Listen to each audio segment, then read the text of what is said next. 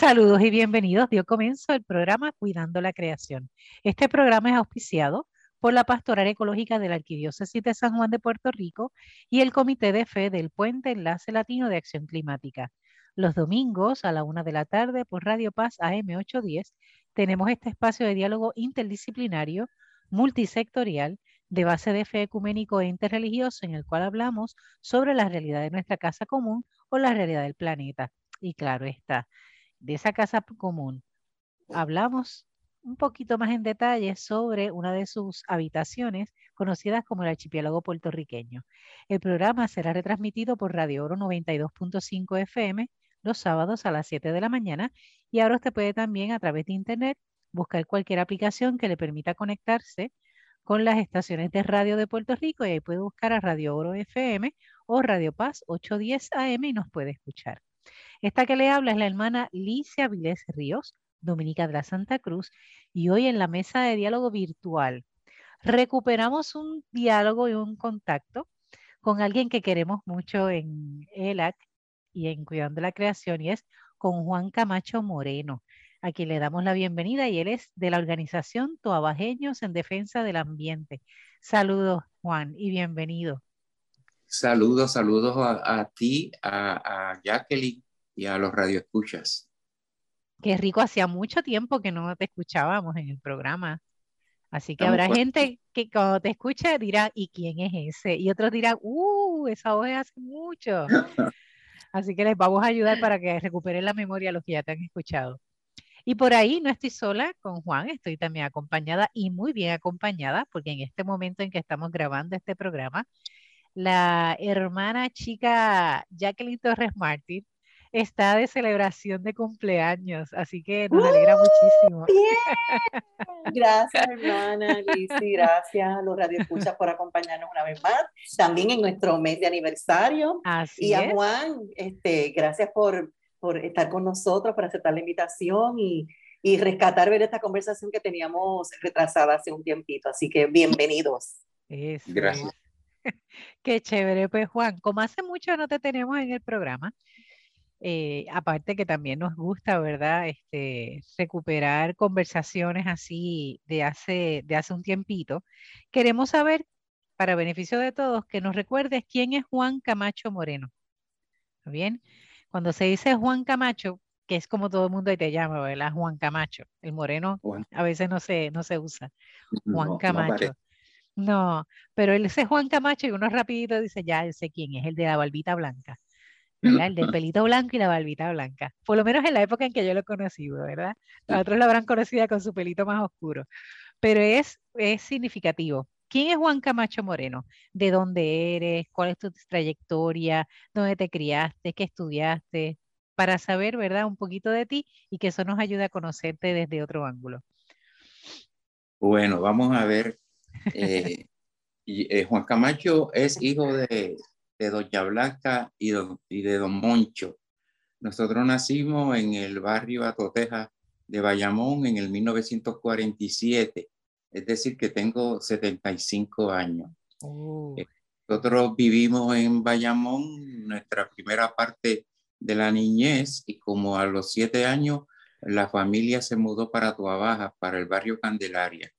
Y de ahí me hice tuabajeño. Entonces, eh, asistí a la escuela elemental e intermedia del, de, de Tuabaja y terminé en Bayamón la, la escuela superior. La high school. Eh, la high school, sí. Sí, la, la, Agustín Estal. Estuve en Agustín Estal y en la de los más verdes. Me gradué ah. en la de los más verdes. Ok.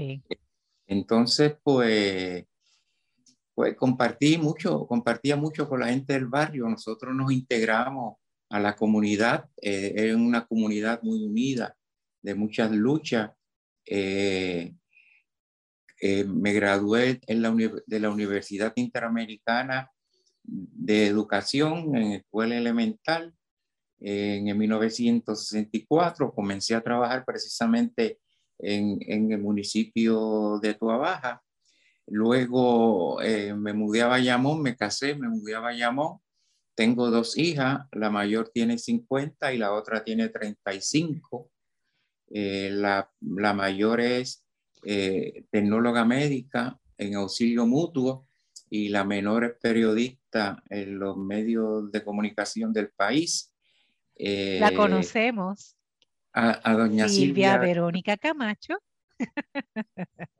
Entonces, pues eh, mi lucha comenzó fundamentalmente lucha política per se y después ingresé, eh, fui dirigente de la Federación de Maestros eh, a llegar al puesto de vicepresidente. Allí estuve nueve años trabajando en el área sindical y me retiro en el 2006 y entonces pues siempre había sido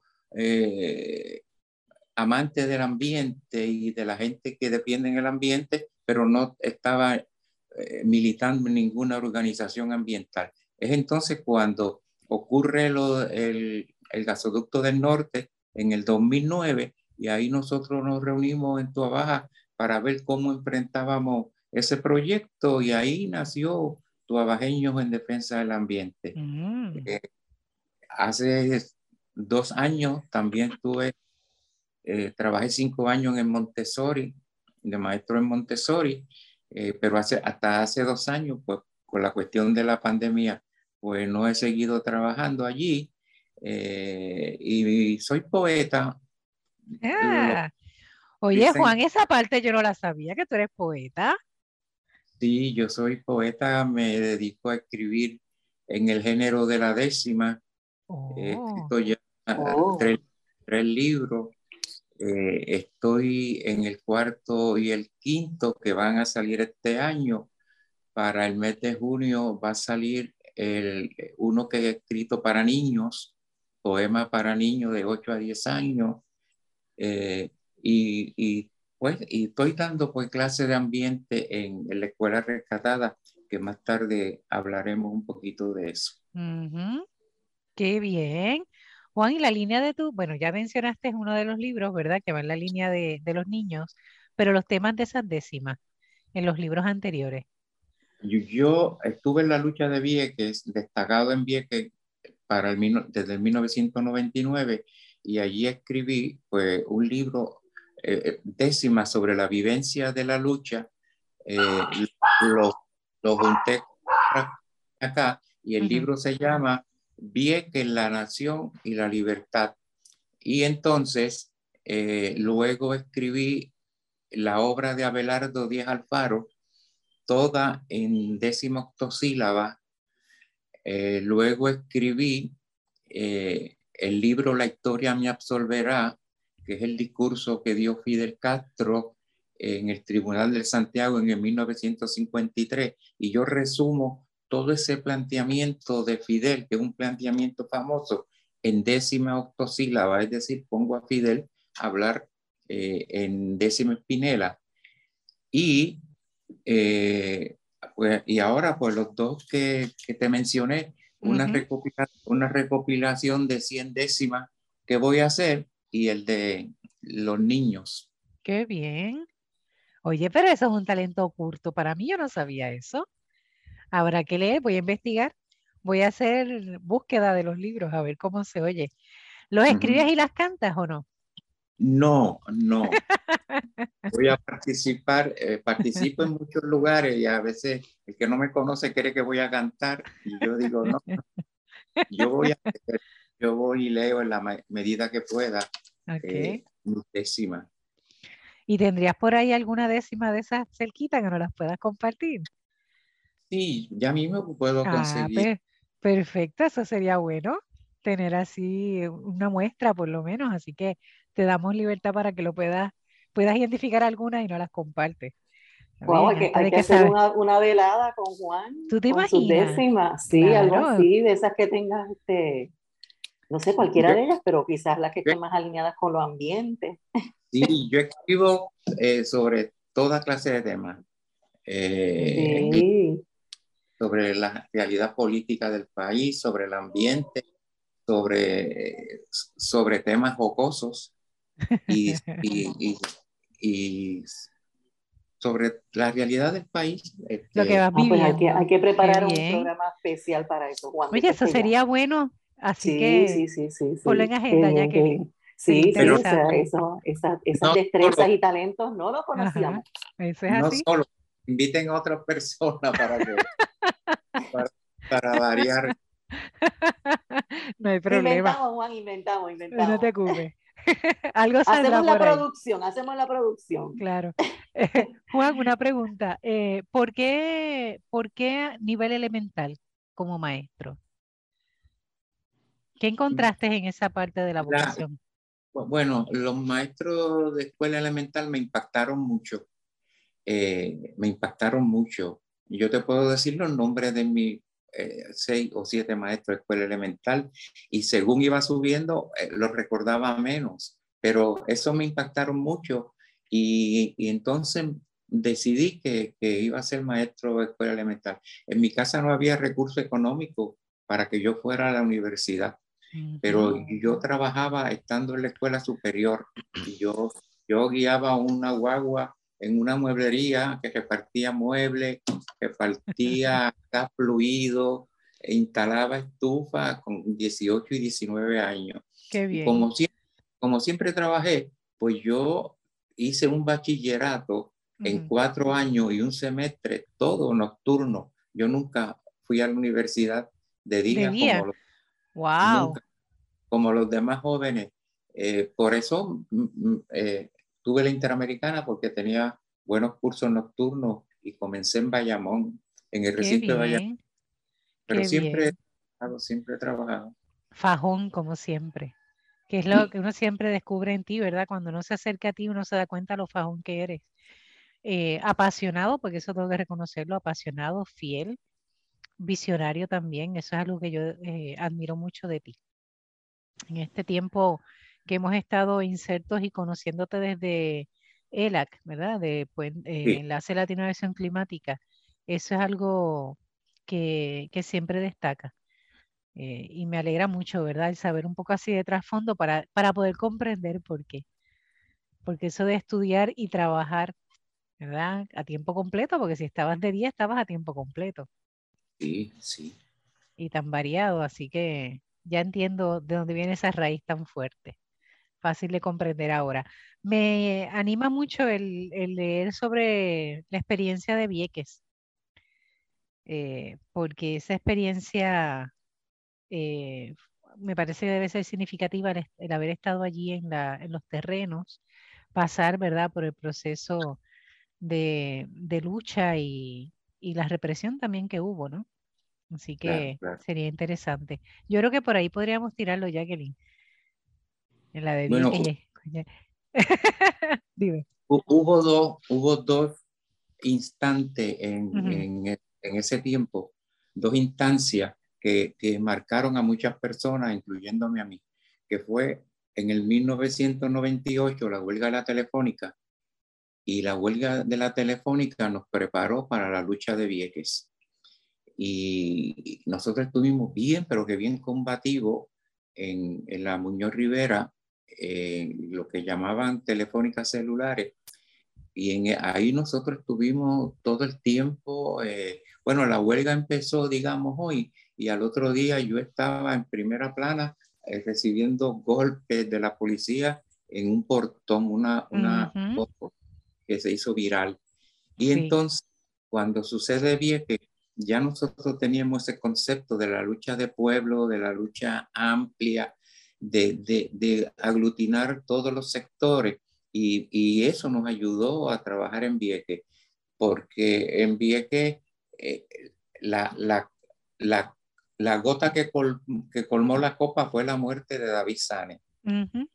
Pero había una lucha de décadas y una información de décadas y unos líderes de décadas. Lo que, lo, que lo que hace que la lucha, lo que haga es que explota y, se y revienta en el mismo en, en ese 1999. Yo casi me, casi me mudo para allá. Este, yo era parte de todo Puerto Rico con Vieques y entonces eh, con Che Paralitici y, y soy Pantoja. Y entonces ahí nos vamos a Vieques y yo dirijo en Vieques el proceso de desobediencia civil que se da en el en, el campamento Justicia y Paz con los hermanos Bob y Nilda. Y entonces allí nosotros organizamos la, la, desobediencia. En Puerto Rico le daban el taller, eh, todo Puerto Rico con Vieques, iban a Vieques y yo los recibí allí y, y hacía los programas y los lugares para la desobediencia civil, que fue muy exitosa. No quiere decir que solamente se desarrolló la que nosotros hicimos, sino que habían muchos grupos y había muchos actos de desobediencia civil.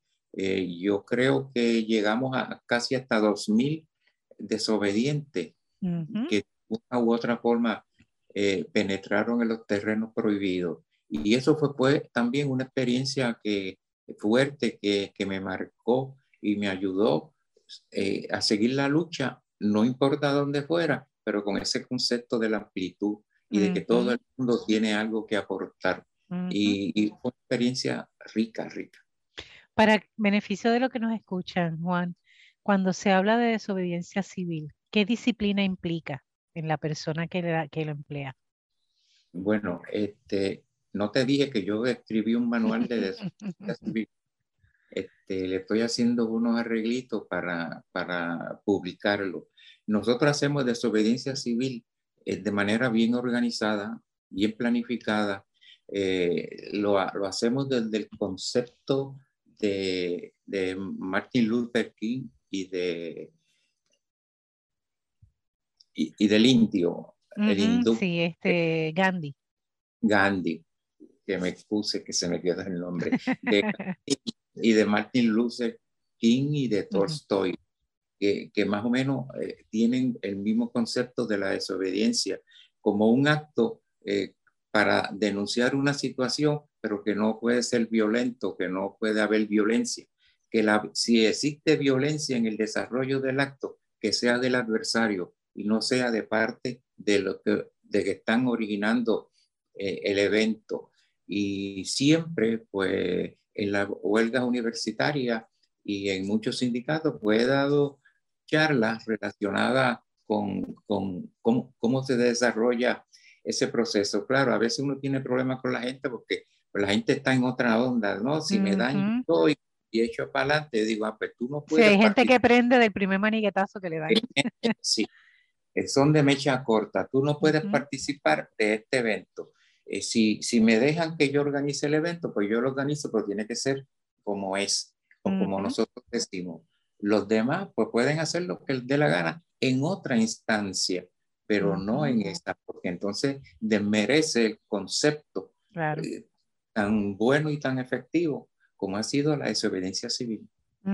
Es exitosa realmente cuando se, se aplica.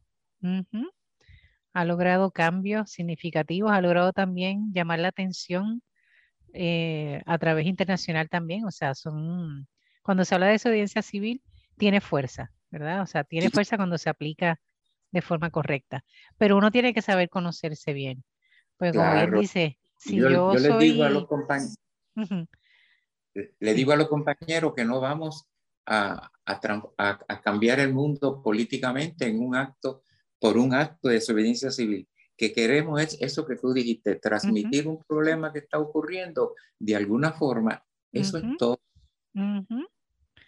Y e, esa lucha de Vieques comenzó primero en Culebra, o sea que es una, es una lucha, la presencia de la Marina en Puerto Rico inició en Culebra y Culebra, ¿verdad? Logró salir con muchísima dificultad y luego pasa entonces a, a Vieques y lograr ese trabajo, ¿verdad? De, de mover y lograr sacar a la Marina eh, tomó tiempo, tomó mucho, mucho sudor, eh, muchos cantazos también, pero por fin se logró.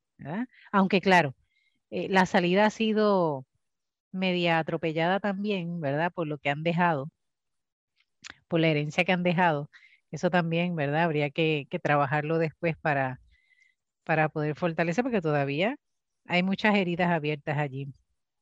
Y que, y que los gobernantes municipales que vinieron después del 1999 no supieron aquilatar toda la información que tenía y todos los planes. que se hizo un plan de trabajo colectivo que lo hizo el compañero Tato Rivera Santana y la compañera Lilian eh, que fue exquisito, fue buenísimo, que era para enderezar a Vieques, para darle una autonomía eh, económica al, al lugar y para que no suceda lo que está sucediendo ahora, que sucedió en Culebra, que es que están viniendo extranjeros a comprar terreno y se han quedado con los mejores terrenos del, del municipio.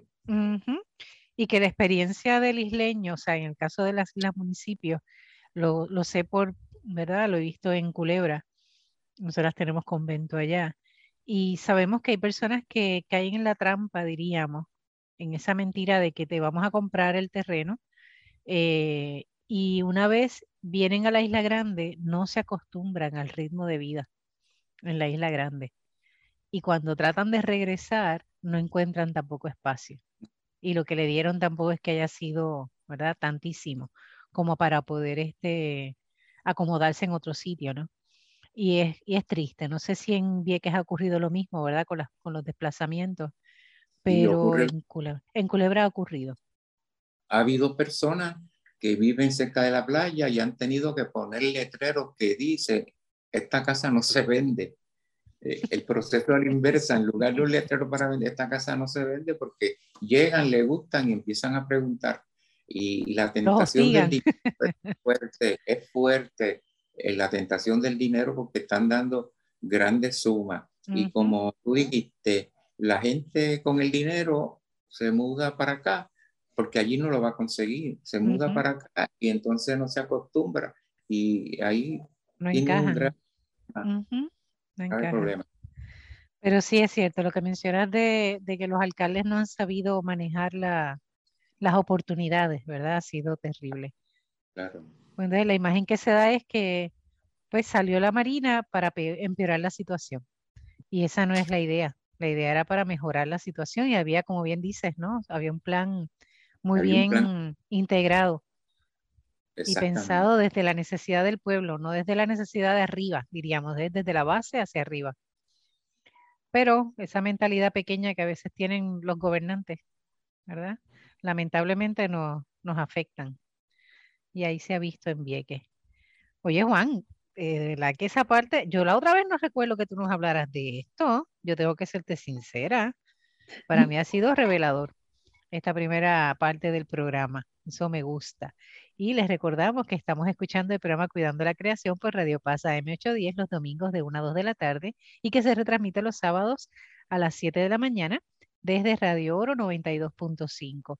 Agradecemos a nuestro técnico Ismael Arroyo, que gentilmente, ¿verdad?, permite que la, grabación de este programa pueda llegar hasta los hogares de tantas personas que nos escuchan, diríamos en el 80% de lo que es el archipiélago puertorriqueño, pero que también llega a todas las Antillas menores, pues si acaso usted no lo sabía.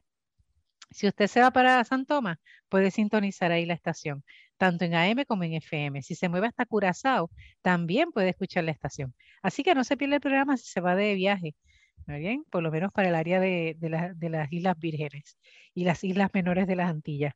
Ahora, si usted quiere también puede esperar hasta el lunes y el lunes puede entonces buscarlo en formato podcast porque aparece en Spotify, en Anchor, en Apple Tune y en no sé cuántas más cuentas. Nunca me logro aprender las demás cuentas en las que aparece, pero usted puede escribir podcast cuidando la creación y ahí le va a salir todas las plataformas disponibles que tiene para escuchar el programa y ahí puede entonces escuchar cuantas veces quiera, darle para atrás, pausarlo, escucharlo más tarde y de ese modo, ¿verdad? Beneficiarse con lo que, con lo que aquí se comparte.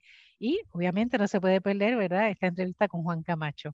Saludamos también a todos aquellos que nos escuchan semana tras semana, aquellas personas que hacen sus comentarios y sus aportaciones ya sea en el perfil de Facebook o en la página de Facebook Cuidando la Creación. Agradecemos todos esos comentarios eh, y sugerencias, así que ya le estaremos dando causa a algunas sugerencias que nos han dado. Eh, y les recuerdo que usted puede comunicarse con ELAC o saber contactar las actividades de ELAC a través de las páginas de Facebook, eh, Instagram, ¿cuál es más? Twitter, y ahí puede buscar el Puente Enlace Latino Acción Climática o ELAC, el Puente ELAC, y ahí va a encontrar todas las actividades que se están realizando. Eh, hay actividades interesantes y alianzas que se están dando desde ELAC, así que más adelante hablaremos sobre eso con, ya sea con Federico, que la semana pasada ya nos estuvo adelantando un poco sobre esas experiencias y quisiéramos ahondar para conocer bien cómo ELAC va caminando. Y no sé si Jacqueline tiene algún anuncio ¿No hay anuncios hoy de, del museo? Ok, chévere. Ya algo se estará cuajando por ahí porque ya suele ser así. Va trabajando calladita y de momento nos sorprende con actividades. Así que algo, algo bueno está por ahí cuajándose. La primera parte del programa hemos estado conociendo a Juan Camacho Moreno, quien es eh, de la organización Tobajeños en Defensa del Ambiente. Eh, es natural de Bayamón, eh, en inicio, hijo de doña Blanca y don Moncho, pero eh, eventualmente se mudan para el barrio Candelaria, Toa Baja, y ya se siente tobajeño, ya no es vaquero, ahora, es de los llaneros de Toa Baja. es maestro de vocación de escuela elemental, eh, tiene dos hijas, está casado, entró antes en la lucha política y luego fue que entonces entró en la parte ambiental. Se retira en el 2006, ya para el 2009 empieza a mencionarse, a hablarse sobre el gasoducto, el mal llamado gasoducto. Y de ahí se empieza a insertar en este proceso, ¿verdad?, de cómo este, este proyecto podía impactar a Puerto Rico y particularmente a Toa Baja. Y de ahí entonces que nace eh, esta organización, Toabajeños en Defensa del Ambiente, que me gustaría, Juan, que nos pudieras hablar un poco, también sin olvidar, ¿verdad? Que nos descubríamos que eres un escritor eh, de décimas. Así que hay varios libros por ahí que después les vamos a dar los enlaces para que los consigan y los nombres. Pero quisiéramos ahora, Juan, que nos hables un poco sobre la organización en la cual perteneces. Eh, sabemos ya que se origina a raíz de lo del gasoducto, pero ¿qué, ¿cuáles fueron los reclamos? ¿Cuál fue la génesis, verdad? eh, quiénes los componen, cuáles han sido las luchas que han dado y las luchas que están actualmente. Bueno, como te dije, nosotros eh, nacimos en el 2009 con el anuncio del gasoducto del norte. A la sazón yo era portavoz de una organización amplia que se llamaba Frente Amplio de Solidaridad y Lucha. Las siglas eran fácil, y entonces nosotros convocamos en Bayamón una reunión para discutir la situación del gasoducto. Fue mucha gente, había mucha gente de Toa Baja y entonces nos reunimos los de Toa Baja en una esquina y dijimos, pues vamos a reunirnos. Y nos reunimos una semana después y lo demás es historia. Traté de zafarme de no, de no estar en la dirección del grupo, pero obviamente eh, así se, exigió y así cumplimos. Nosotros somos, una entidad ambientalista eh, de base comunitaria con una perspectiva de, los, de derechos humanos y de calidad de vida. Eh, porque además de los derechos naturales que nosotros conocemos como salud, vivienda, educación, energía, nosotros entendemos que el ambiente y la calidad de vida relacionada con el ambiente es un derecho humano también. Por eso nosotros lo trabajamos desde esa perspectiva. Y, hacemos expresión y manifestaciones en defensa de la playa, pero hacemos expresión y manifestaciones en, en, en defensa de las pensiones y en defensa de un retiro digno.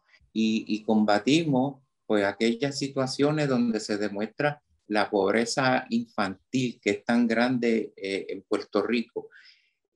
Y, condenamos, por otro lado, la privatización de los servicios esenciales.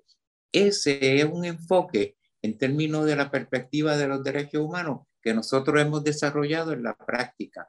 No fue que llegamos un día, nos organizamos y dijimos esto va a ser así, sino que la lucha nos llevó a entender eso, de que, de que había las cosas se entremezclan y las cosas no son separadas. Y el problema que tiene este, este, esta persona en términos de su pensión, a la misma vez tiene un problema de erosión en la playa y todo está junto. Y si él no tiene un grupo para que, que trabaje eh, en defensa de, de, su pensión, que lo tiene, ¿verdad? Pues nosotros lo puede hacer con nosotros, porque damos esa visión global eh, del, de la lucha en sí. Y así, pues nosotros, además de eso, celebramos charlas, foros, eh, eh, conferencias, eventos para compartir con la gente, eventos para que nuestra gente comparta entre sí. Hemos hecho bicicletada familiar, día familiar, avistamiento de aves, en fin, hacemos muchas, muchas actividades de manera que podamos estar integrados. Y la lucha de nosotros en términos principales eh, es la playa. Pues, Eso te iba a preguntar, ¿cuáles han sido la, las problemáticas o los retos que enfrenta el pueblo de Tuabaja? Que eso incluye Levitown, vamos, porque a veces Levitown se ve como si fuera un pueblo aparte, no es Tuabaja. nosotros, eh, aunque nosotros somos tuabajeños, nosotros no cubrimos todo el municipio de Tuabaja.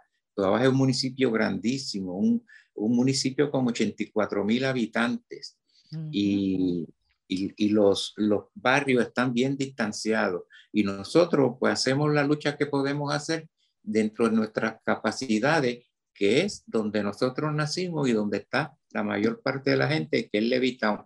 Pero no decimos que somos de Levitown, decimos que somos de Tuabaja para que no se separe Levitown eh, de Tuabaja, aunque la práctica lo puede estar, pero nosotros no, no auspiciamos eso. Muy bien. Y entonces la playa ha sido el, el motor de lucha de nosotros, primero como te dije, en términos del, de la lucha del gasoducto, eh, ya después para el 2010-2012 vinieron con un proyecto que lo iban a construir sobre la misma zona marítimo terrestre, que era un paseo peatonal y de bicicleta, que tuvimos que oponernos y, y, y explicarle a la gente cómo si somos ambientalistas nos oponemos al uso de la bicicleta, explicarle a la gente que no es así, no nos oponemos al uso de la bicicleta, nos oponemos a que se haga ese proyecto en la zona marítimo terrestre, porque un, un lugar para una bicicletada se puede hacer en cualquier lugar del municipio o en las montañas de adjunta, no tiene que ser aledaño a la playa. Iban a deforestar mucha vegetación playera y el problema se iba a agravar. Nosotros dimos una lucha inmensa y nos reunimos, era un proyecto de la autoridad de carretera y lo más que nos molestaba a nosotros era que estaba endosado por el Departamento de Recursos Naturales. Quiere decir que para nosotros eso fue bien difícil, la lucha fue fuerte. Nosotros protestamos, pero también presentamos propuestas. Nosotros presentamos una propuesta de cómo hacer el paseo y el, y el, y el paseo de bicicleta y peatonal, porque es importante que tu abaja tenga eso, pero que no podían construir en la playa. Entonces, eh, nosotros ganamos esa lucha y dos años después ellos regresan y están desarrollando la propuesta que nosotros planteamos. ¿Cómo es la propuesta? La propuesta que nosotros era, planteamos era que todo se hiciera al otro lado de la playa, no tenían que usar la playa.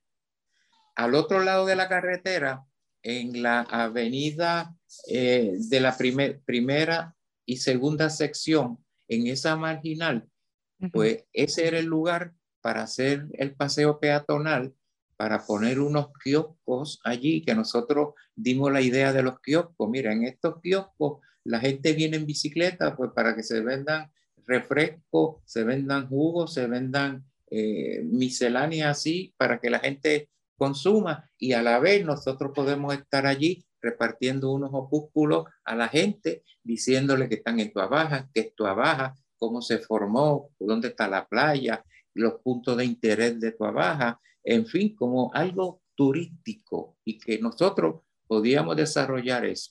Y entonces lo están haciendo así inclusive van a unir el, el paseo de Bayamón con ese paseo, lo que implica que la gente puede venir a Levitown desde Bayamón y viceversa, y va a ser un lugar de mucho tráfico de personas. Y eso para nosotros es importante.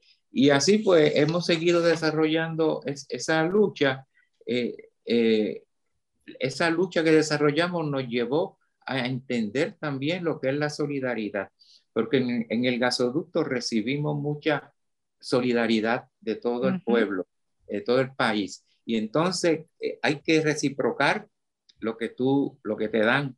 Y entonces nosotros lo hemos convertido en una organización sumamente solidaria. Nosotros hemos participado desde el día, desde el día uno en, la, en, los campamentos que luchan contra la ceniza en Peñuela, eh, contra la, la, construcción de torres y antenas, en la lucha de Amigos del Mar en Isla Verde, en la lucha contra la, la carbonera en Guayama, contra la privatización de los servicios esenciales, con la disposición de, de neumáticos usados en la lucha a favor de la energía renovable y en contra de los combustibles fósiles, eh, en fin, en, en, mucha lucha que nosotros entendemos, pues, que es importante que nosotros participemos.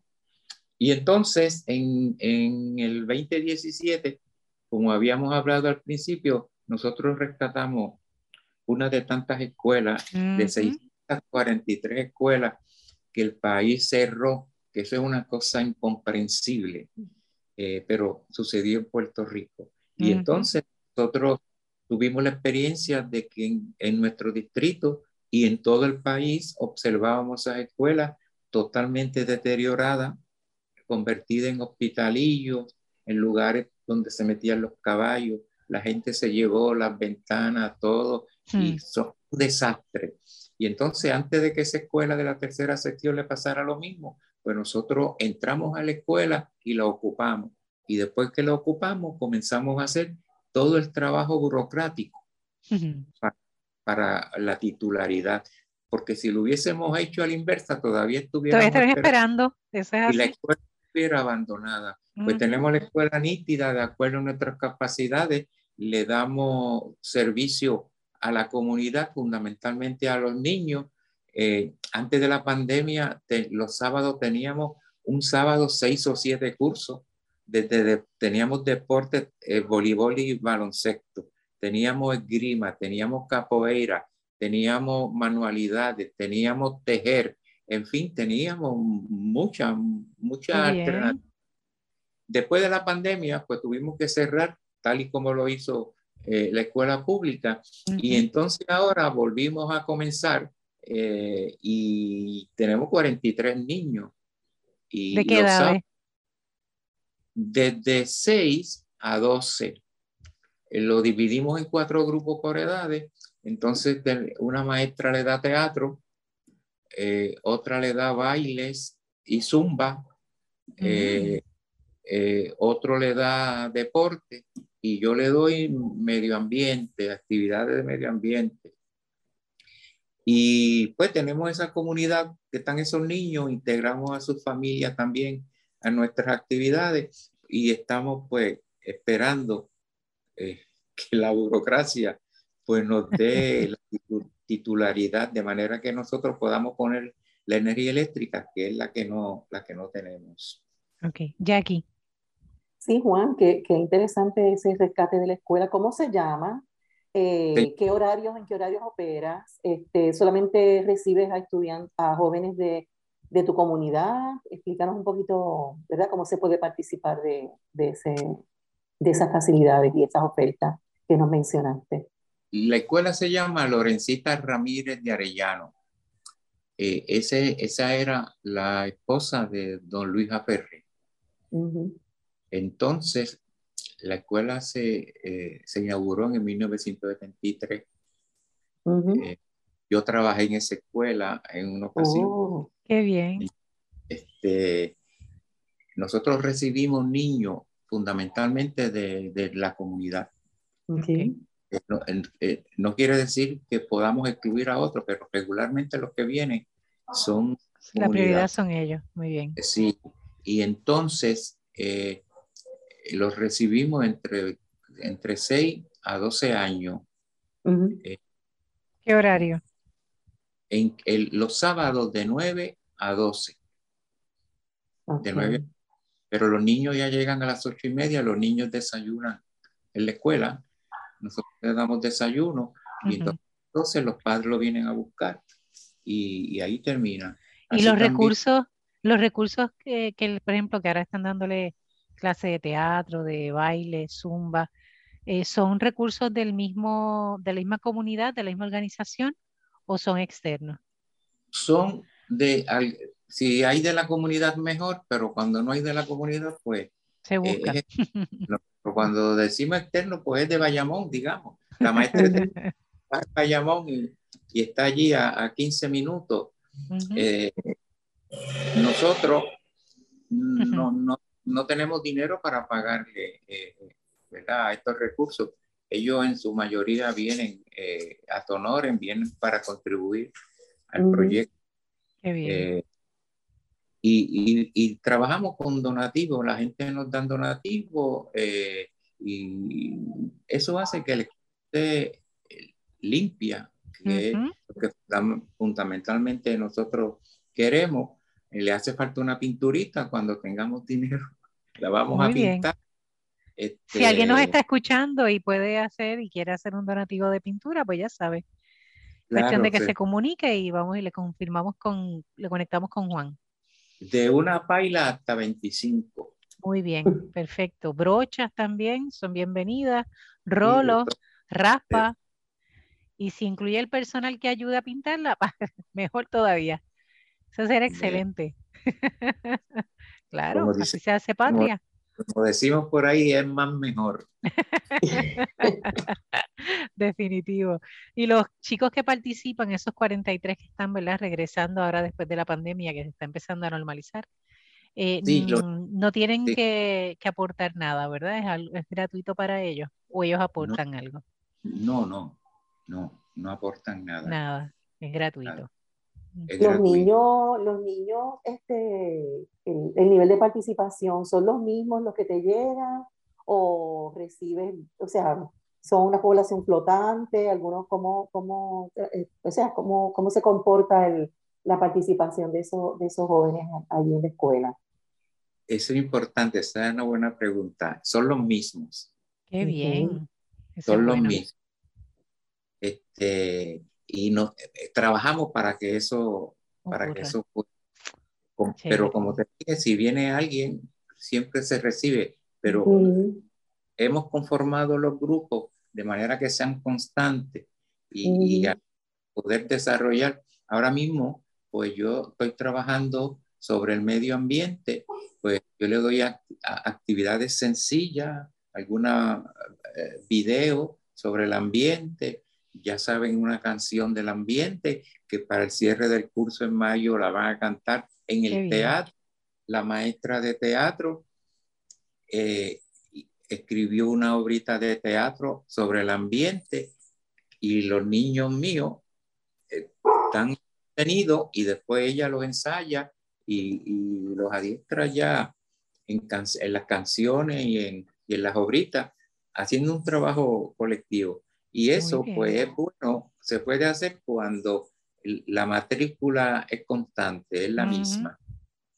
Pero qué bien, eso es bueno. Es una buena señal, sobre todo después de este espacio, ¿verdad?, de la pandemia, que ha creado tanta desconexión, el que puedan otra vez, ¿verdad?, reconectarse y que se mantengan fieles, eso es una muy buena señal. A nosotros no, no, no, para nosotros es fundamental la confianza que los padres pues tienen, tienen en nosotros, porque saben que deja a su niño ahí tres horas, pero son personas responsables las que están en la comunidad. Eh, todos reciben a los niños, les vemos la cara a todos. Eh, nosotros seguimos estrictamente las normas sanitarias con esta cuestión del, del COVID, es decir, los niños se toman la temperatura, vienen con mascarilla, eh, si algún niño pues, no se siente bien, lo aislamos, llamamos a su padre. En fin, lo mismo que están haciendo en la escuela pública, pero un poquito mejor porque tenemos menos niños. Sí, así es, personalizado también. Y podemos dar atención individualizada. Excelente. Wow, te felicito por ese proyecto, me encanta. Sabes que yo soy maestra, así que después hablaré contigo en privado para, para de alguna manera facilitarte recursos, ¿verdad?, que tenemos disponibles para, para esa población. Te felicito de veras y a tu grupo de trabajo. Cuando, cuando alguien me dice, yo también soy maestro, yo le digo, nadie es perfecto. Ah, pero ¿Cómo va a ser? ¿Cómo va a ser? Esa, eso de ser maestro es una bendición, de verdad. Es una bendición. 24, 24. Ahí eso tú te retiras, pero realmente el retiro no, no existe. Es 24-7. Ese no, Juan, no, Juan no está retirado estos para tres nada. Años, estos tres años que yo tuve en Montessori, eso me revivió. No me dolía una uña, estaba nuevo.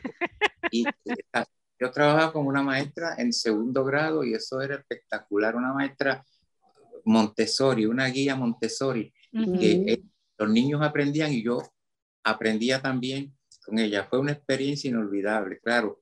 Con esto de la pandemia, pues los recursos del colegio no están para tener dos maestros en un salón.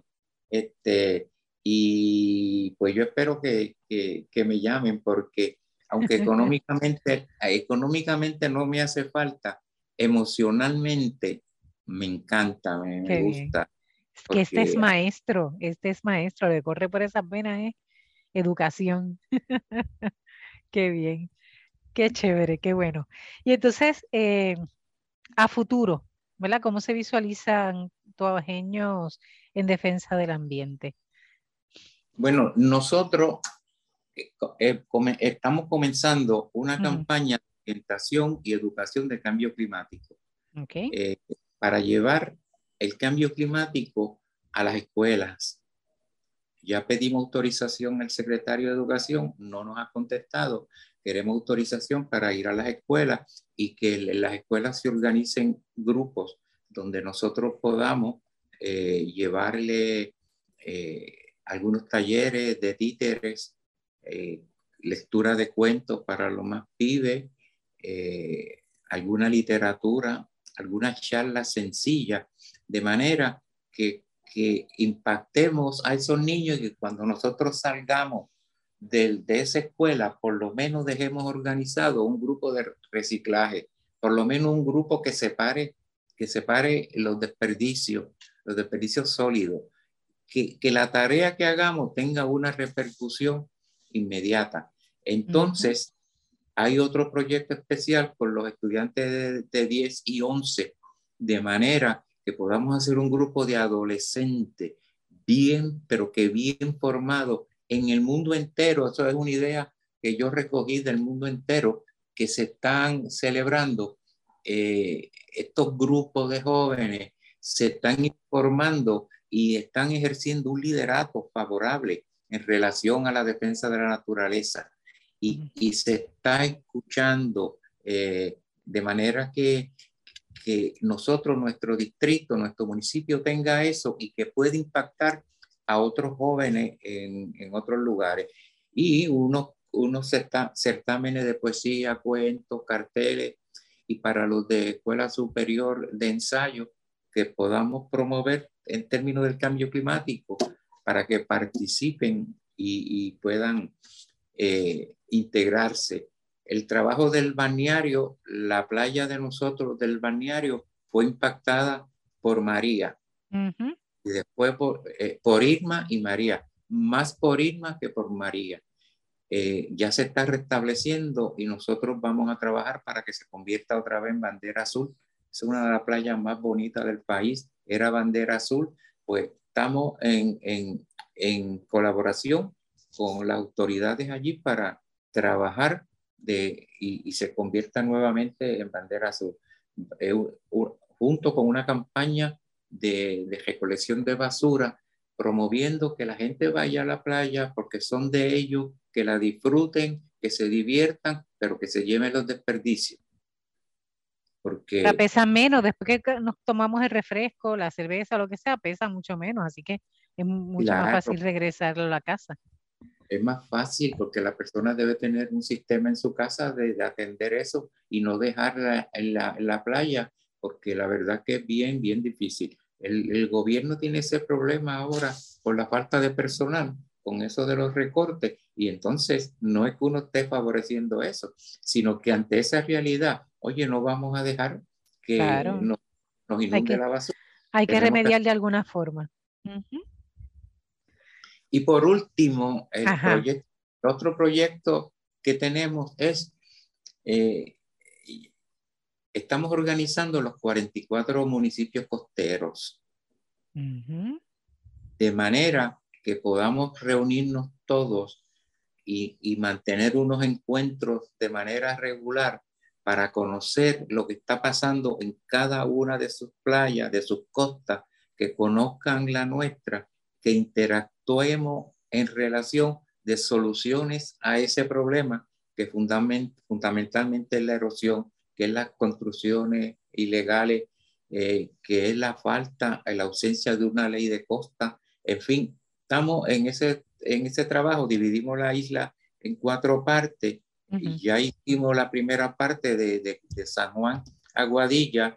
Eh, el sábado tenemos la segunda, que va a ser en Luquillo, y posteriormente los próximos sábados de los de hasta mayo, eh, el, el, sur y el oeste. Eh, lo estamos haciendo con la entidad Amigos del Mar, que que se renovó y un grupo de jóvenes, pero impactante, buenísimo. Y, y eso era uno de los sueños de Tuabajeño y no lo habíamos podido desarrollar. Y con ello, pues eso ha sido gasolina para, para darle para adelante ese proyecto. Ah, pues sería bueno, Jacqueline, contactarlos para conocer y, ayudar a que se dé a conocer. Me parece fantástico. Y, y una cosa que iba a comentar a, Juan, por ejemplo, ahora que le está hablando de esta esta unidad ¿no? de, que los une a la costa, ¿no? que nos une a la playa y, y, los mismos problemas. ¿no? Este, ¿Qué te parece, Juan, ese llamado que hubo en una ocasión, ese intento, porque todavía no se concreta, de todos estos problemas ambientales, trabajarlos desde, desde, desde una sola lucha, lo que se llamaba, ¿verdad? Una sola lucha, eh, los problemas ambientales que son tan grandes. ¿Tú crees que eso sea posible? Eh, o es más, la estrategia sería más esto que tú estás este, presentando ahora mismo de, abordar la problemática desde algunas zonificaciones, ¿verdad? Este, temáticas, ¿no? Eh, ¿Qué comentario me, me, daría sobre eso? Bueno, hace cinco años yo me tomé una iniciativa para aglutinar a todas las entidades ambientales. Fue en Arecibo pero de alguna manera se nos salió de control la reunión, eh, estuvimos discutiendo todo el día, eh, se creó un ambiente un poco difícil y no pudimos completar el objetivo de esa reunión. Lo dejamos pasar y ahora estamos, como tú dijiste, en zonificación, bregándolo bien específico de los municipios costeros pero además hay una organización de la que yo, nosotros formamos parte que se llama, como tú dijiste, una sola lucha. Una sola lucha. todos son eh, eh, ambiental y comunitario. Eh, nace de la lucha de Guayama en contra de la ES y de Peñuela y recoge Peñuela, Salina, hasta Sierra Club está, está con nosotros. Bueno, el, primer documento de constitución tenía 143 organizaciones. Wow. entre ambientales y comunitarias. Y ahí está ELAC también este, eh, integrado. Sí, sí, sí. Ahí está Fede. Quiere decir que, que e, esa, esa actividad, ese, esa institución está ahora el, el, problema es cómo tú la echas a correr. Eh, yo soy de los que estoy de acuerdo con esa actividad, pero que cada cual tiene que trabajar su kiosco, eh, su, su entidad. es decir, yo soy parte de una entidad amplia y grande en virtud que estoy haciendo un trabajo en mi municipio. Todo el mundo tiene que hacer ese trabajo. Y, y, eso de una sola lucha yo lo veo como en términos de encuentros y de comunicación. Y de, reclamo. Y de reclamo. este, pues de encuentro quiere decir, pues vamos a reunirnos cuatro veces al año. Sí. Para ver, para recoger información. Y, y lo otro es cuando la gente de, de Peñuela tenga un problema con la ceniza, pues todos nos, nos, movemos allá. Y apoyamos.